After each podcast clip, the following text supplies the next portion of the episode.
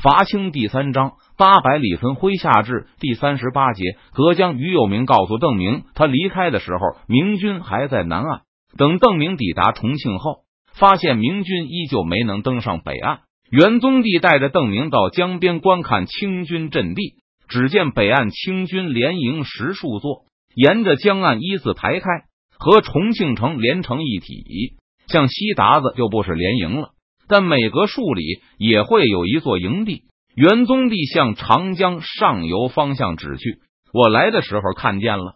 邓明带着卫士和少量成都的兵马赶来时，距离重庆很远，就发现了清军的监视阵地。每座营地里恐怕也都有数百敌兵。正是元宗帝点点头。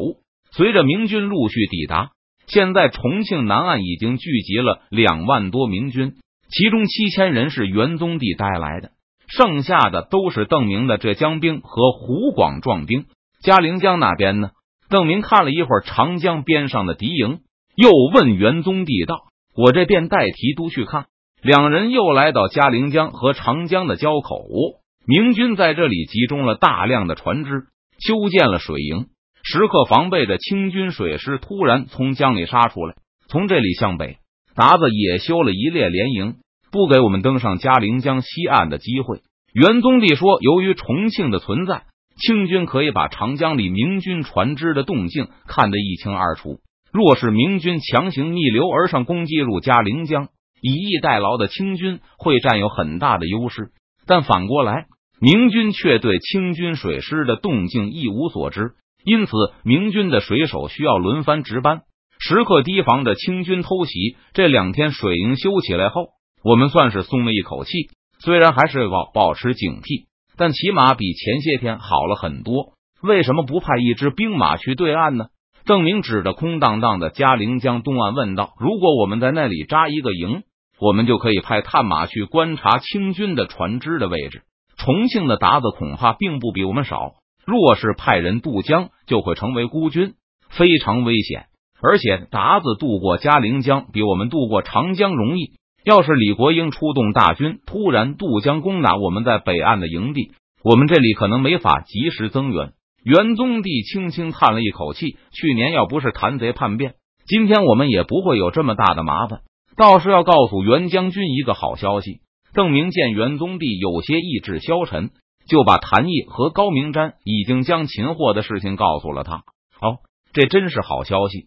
元宗帝喜上眉梢，接着又露出深深的恨意。这贼害死我上千儿郎，等都师把他千刀万剐的时候，我一定要在边上好好看着。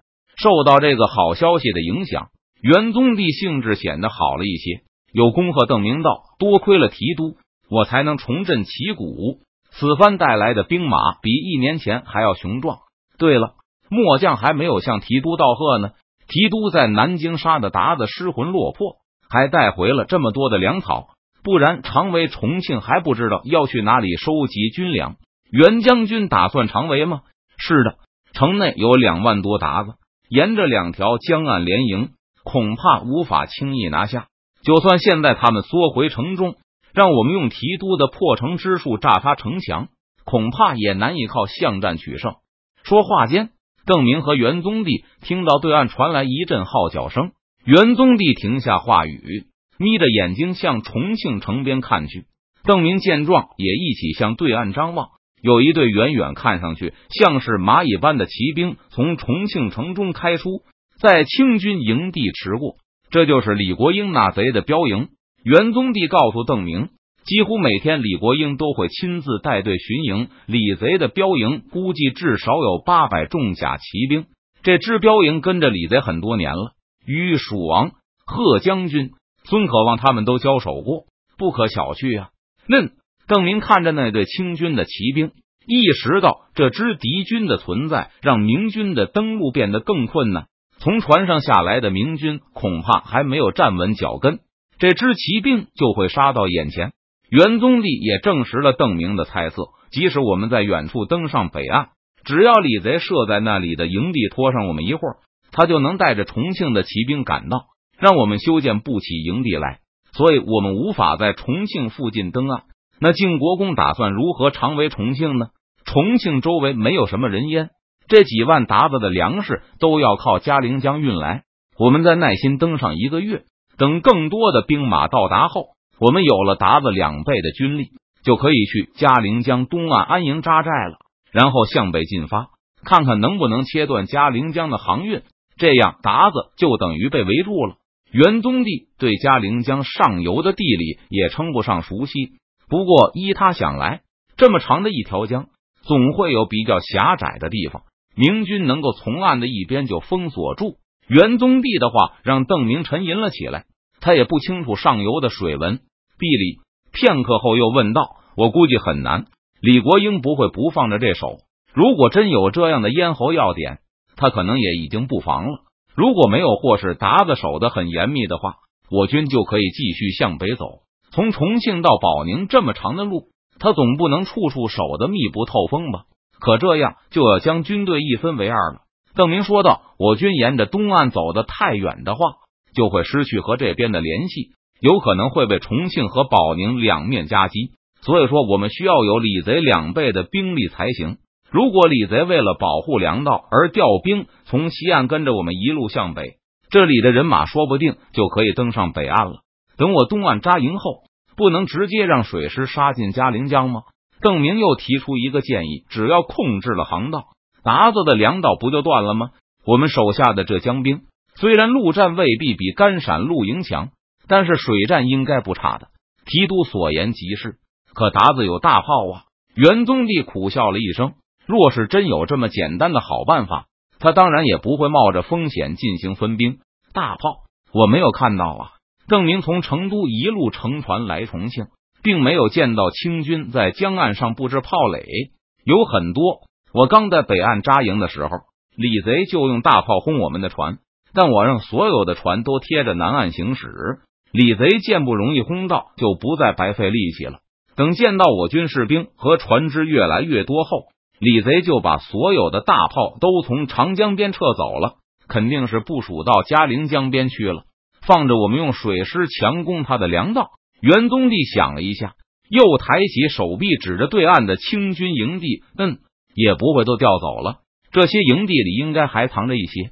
要是我们强行登陆，就会抬出来轰我们。”据元宗帝说，李国英至少有四十门火炮，虽然口径可能都不太大。对长江另外一侧的明军没有多少威胁，但嘉陵江可没有长江那么宽。再说江面上还有清军的水师，在长江里，明军可以贴着一侧江边行驶，但若是打起了水战，那显然不可能这么布阵。提督知道嘉陵江上游的地形吗？关闭邓明摇摇头，不知道，所以不知道清军会把火炮埋伏在什么地方，没法用水师进攻。只能分军沿着江岸向北走，看看能不能掐断李贼的粮道。再一吧，邓明并没有立刻同意元宗帝的战略。虽然邓明也没有什么好办法，但是现在还有时间，可以再考虑其他的对策。回到营帐后，邓明手下的卫士们也热烈的议论起来。作为元宗帝的旧部，周开荒居然认为这个计划行不通。虽然我们从南京缴获了很多粮食，但是数万大军驻扎在外。消耗实在太快了，就算掐断了李国英的粮道，我们也不知道他到底在重庆城内储存了够吃多久的粮食。围了三个月，要是清军还没有断粮，我们还围不围？不围那就是前功尽弃。继续围下去的话，要是六个月后清军还没断粮，又该怎么办？要是李国英已经准备了一年的粮食呢？周开荒说的很有道理，其他人都无从反驳。大军驻扎在此，图耗粮草，不用说对峙一年，就是对峙上三个月，农时也要耽误了。周开荒认为，还是应该设法登陆，然后强攻重庆。李国英不怕，他的兵不需要种地，自有达子给他从其他地方运来粮食。可我们呢？我们这些人都要去成都开荒的。可是如此兼程，强攻必然损失惨重。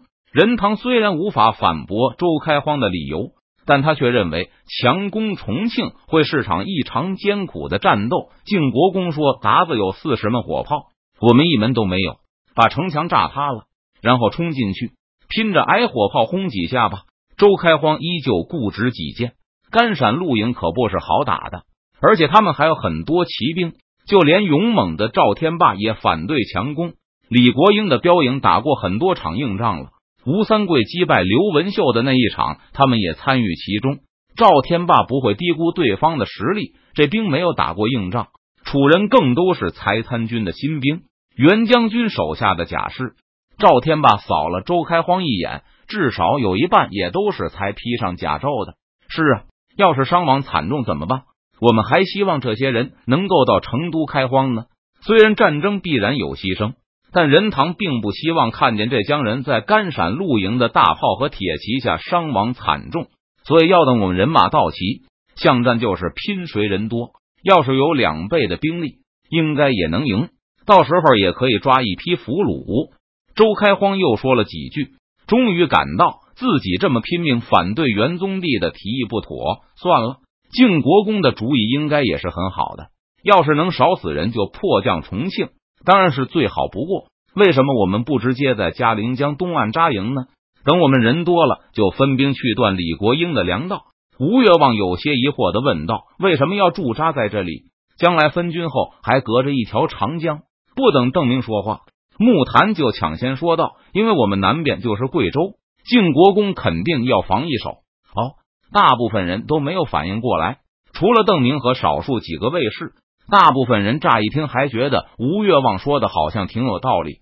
虽然娄山关那条路通过不了大军了。吴三桂也未必愿意管李国英的死活，但是一千人甚至几千人的援兵还是有可能的。他们只要自己带上单程的粮食，快速赶来重庆没问题。反正到了这里就可以吃李国英的粮食。木坛马上解释道：“晋国公肯定是怕会有这样一支小部队突然出现，他们一到就先掐断了长江，然后还可以沿着南岸扑向铜锣峡。”到时候我们没能切断李国营的粮道，自己的粮道反倒先断了。嗯，应该就是这个原因。所以晋国公在南岸扎营，这样我们至少能够把达子的水师堵在嘉陵江里，与成都的联系也不会断。邓明觉得木坛说的很对，要是有吴三桂派一小支部队来送死，他们就会被我们挡住。李贼就算想支援他们，中间也还隔着一条长江呢。现在这江兵依旧执行军属分营制度。元宗帝确认邓明打算在战后把这些人统统运去成都后，就建议邓明提前把这些军属都运走，不要让他们在战场附近添乱。虽然闯营对这种分营制度很有经验，但那也是因为没有根据地而不得已的行为。既然现在成都是一个看上去还稳固的基地，那也没有必要再让家属随军了。这个建议，邓明当然很赞同。当下游再有运输家属的船只从奉节开来时，明军就让这些船只不要停留，继续向上游驶去，直接去成都。看到明军的船队一批接着一批从城前驶过，其中好像还有不少妇孺后。重庆城内的李国英也是惊疑不定。现在李国英还不知道高明瞻已经兵败成都，但看到明军这个架势后。李国英也感到敌人似乎对川西的安全非常有信心，不然怎么敢把战斗部队留下和自己对峙，把军属一批批运走呢？为什么高明瞻那里还没有消息传来？李国英又算了一遍日子，高明瞻什么时候从广元出发，他是知道的。李国英认为高明瞻应该在新年前就抵达成都了。如果成都的兵力确实如情报所说那么薄弱的话。高明瞻应该早就平定川西了，而李国英事先给高明瞻的命令就是：一旦攻克成都，立刻派人快马加鞭来重庆报告。到时候，李国英命令士兵们一起向明军喊话，估计就能打消了邓明围攻重庆的念头。一瞬间，李国英甚至怀疑高明瞻那里出了什么意外，不然也不会晚了快一个月还没有捷报传来。不过很快，李国英又打消了这个念头。他自言自语道：“贼人最早的一批的船队也是二十多天前才过去的，而且也没有几条船，应该运送不了多少部队。李国英口中最早的那批船队，就是于右明的那一批。当时明军才开始在北岸扎营，兵力还比较薄弱。李国英不认为敌将会在那种危险的时候把有战斗力的部队派离。或许是高明瞻遇到了那支船队的贼人。”所以觉得川西还没有彻底平定，李国英认为那批明军应该也打不过高明瞻的三千五百骑步混合部队，真是误事。就算还没有扫荡干净敌人，打下成都后，也该派人来让我知道下进展啊！该不会高明瞻到现在还没打下成都吧？三千五百多披甲对付几万个农民，居然也会这么费劲吗？因为李国英对高明瞻一路很有信心，所以他在重庆的部署是抱着不求有功。